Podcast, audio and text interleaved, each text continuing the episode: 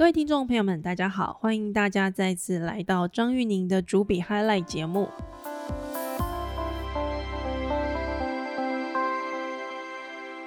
上一集我跟大家分享了迪士尼的 Plus，他们怎么样用很短的时间之内在市场上获得一定程度的成功。今天我看到一篇新闻报道，他也在解释迪士尼，他接下来在整个串流服务上面用了一个新的策略。预计这样的策略会让迪士尼在短时间之内在全球获知一亿的用户。它的策略是什么呢？就是跟我们现在熟悉的这些网络的运营的提供商合作。迪士尼提供它的合作伙伴的这些网络提供商的用户免费的串流账户。不过，这个策略并不是迪士尼发明的。在报道里面，他提到，其实这个策略是迪士尼去学 Netflix，用 Netflix 的方式，准备在未来一年之内在市场上面对着 Netflix 强打，抢下大部分的用户。谈到 Netflix，不知道你是不是 Netflix 的用户呢？因为在二零一六年，Netflix 网飞它进军台湾市场之后，也对台湾的影音用户的市场产生了极大的影响。今天的节目，我想要跟大家聊一聊 Netflix 的故事。透过这样的故事，我们也可以回头思考，内容为王，还有像迪士尼这样的传统企业，在如此快速的数位创新挑战之下，到底下一步大家应该要怎么样思考？Netflix 创立的时间其实非常的早。如果你是在一九九零年代以后出生的朋友，可能你都还没有用过他们最早最早提供的服务的产品。一九九七年创立的 Netflix，它成立于戏谷。一开始呢，他们提供的服务是 DVD 的线上租借。你有用过 DVD 看电影吗？当时是 DVD 正在挑战录影带市场的时候，Netflix 的创办人 Reed Hastings 以及 Randolph。他们当时其实并没有思考要从影音这个商品的市场开始运作，他们只是想要创业，想要找一个当时最热门的电子商务行业的其中的一个品项来工作。当时的原则很简单，他们想要找轻便的商品，因为轻便的商品就不需要很大的仓储，轻便的商品在邮寄上的成本也会特别的低。所以当他们发现 DVD 正在快速的取代 VHS，就是录影带的时候呢？他们就决定，他们要试试看推出 DVD 的线上租借服务。在他们刚开始推出来的时候，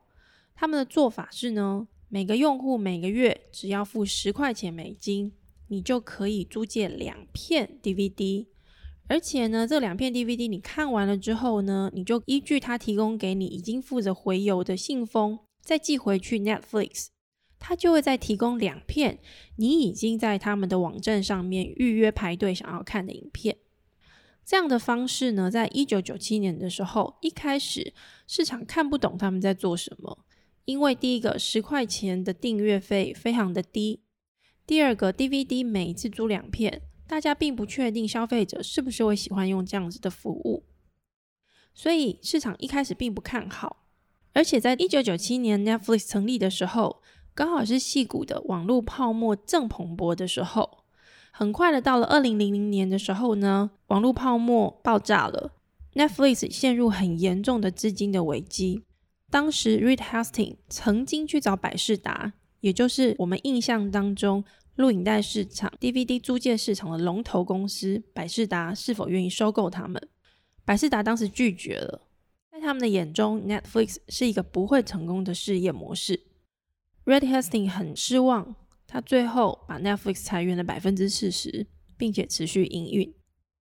那为什么会活下来了呢？因为在二零零零年之后，影音市场的消费并不会因为网络泡沫而消失，而 Netflix 当时有一个很重要的营运模式，让百事达在五年之后在市场上几乎再也没有任何的竞争力，就是我刚刚说的。他们的模式是用订阅制，一个月十块钱美金，你只要收到了两片，看完之后把两片寄回，你就可以继续看。他们没有违约金，因为没有违约金，所以在面对百事达的挑战的时候，用户会越来越觉得 Netflix 更便宜、更好用。百事达当时的营运模式，光是违约金，他们一年就可以创造三亿美金的现金流。这对于百事达来说是非常重要的利润来源，但同时也创造了用户的不舒适感。在 Netflix 推出之后，很多的用户意识到百事达的违约金其实是不用付的，或者是太昂贵了。然而，百事达却没有办法在那个时候快速的改变他们的营运模式。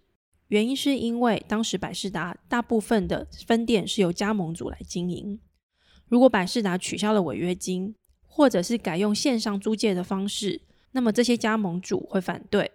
对百事达来说，这几乎是一个没有办法打赢的战争。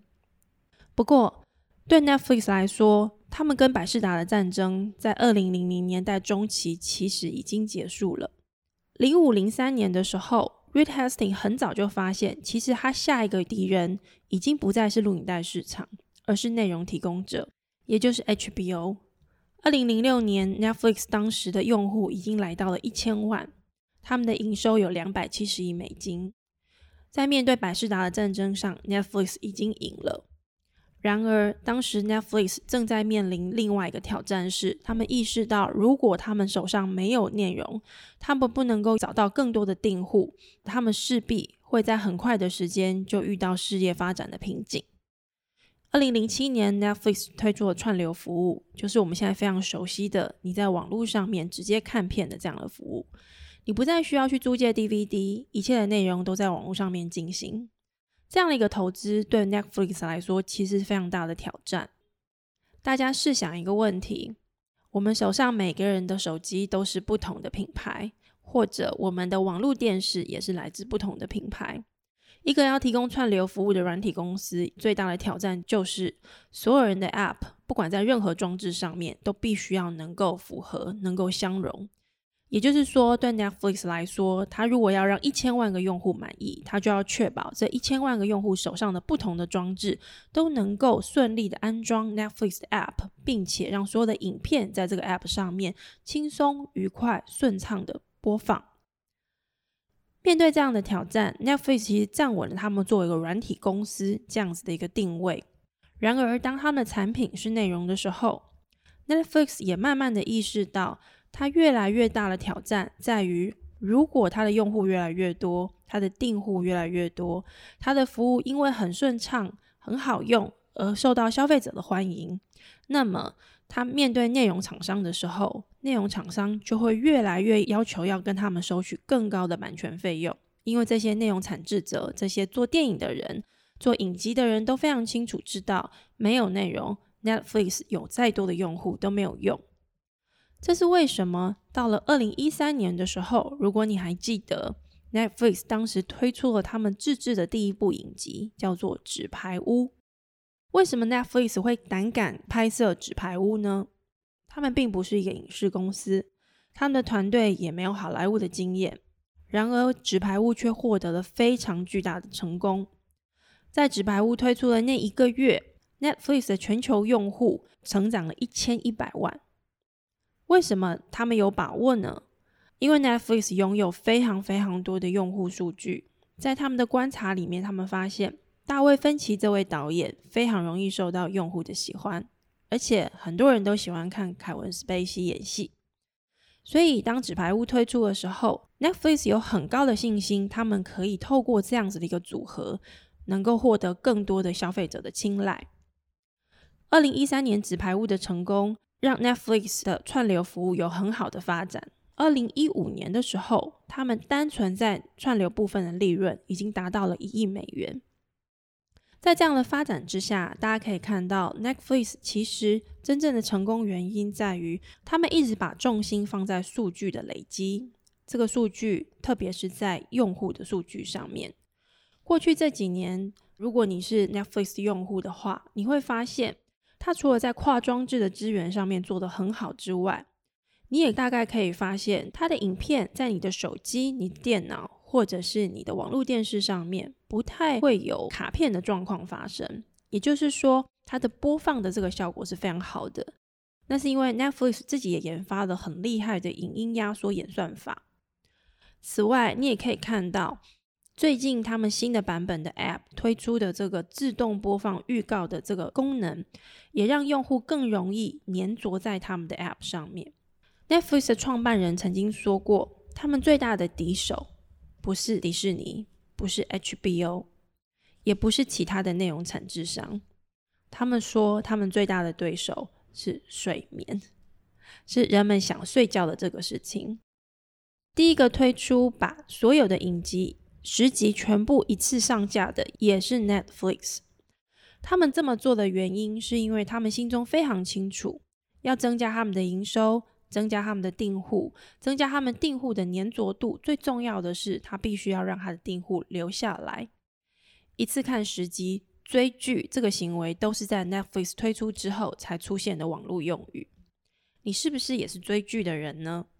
下一次如果你在追剧，你可以研究一下 Netflix 推荐给你看的影片都是什么样的影片。你也可以观察一下哪一些影星、哪一些明星、哪一些导演、哪一个类型的剧集最近很常在 Netflix 上面出现。他们有可能就是在 Netflix 的大数据资料库之下分析出来消费者最喜欢的人、最喜欢的剧本、最喜欢类型的影视。今天的节目就到这边，欢迎大家收听，我们下次再聊，拜拜。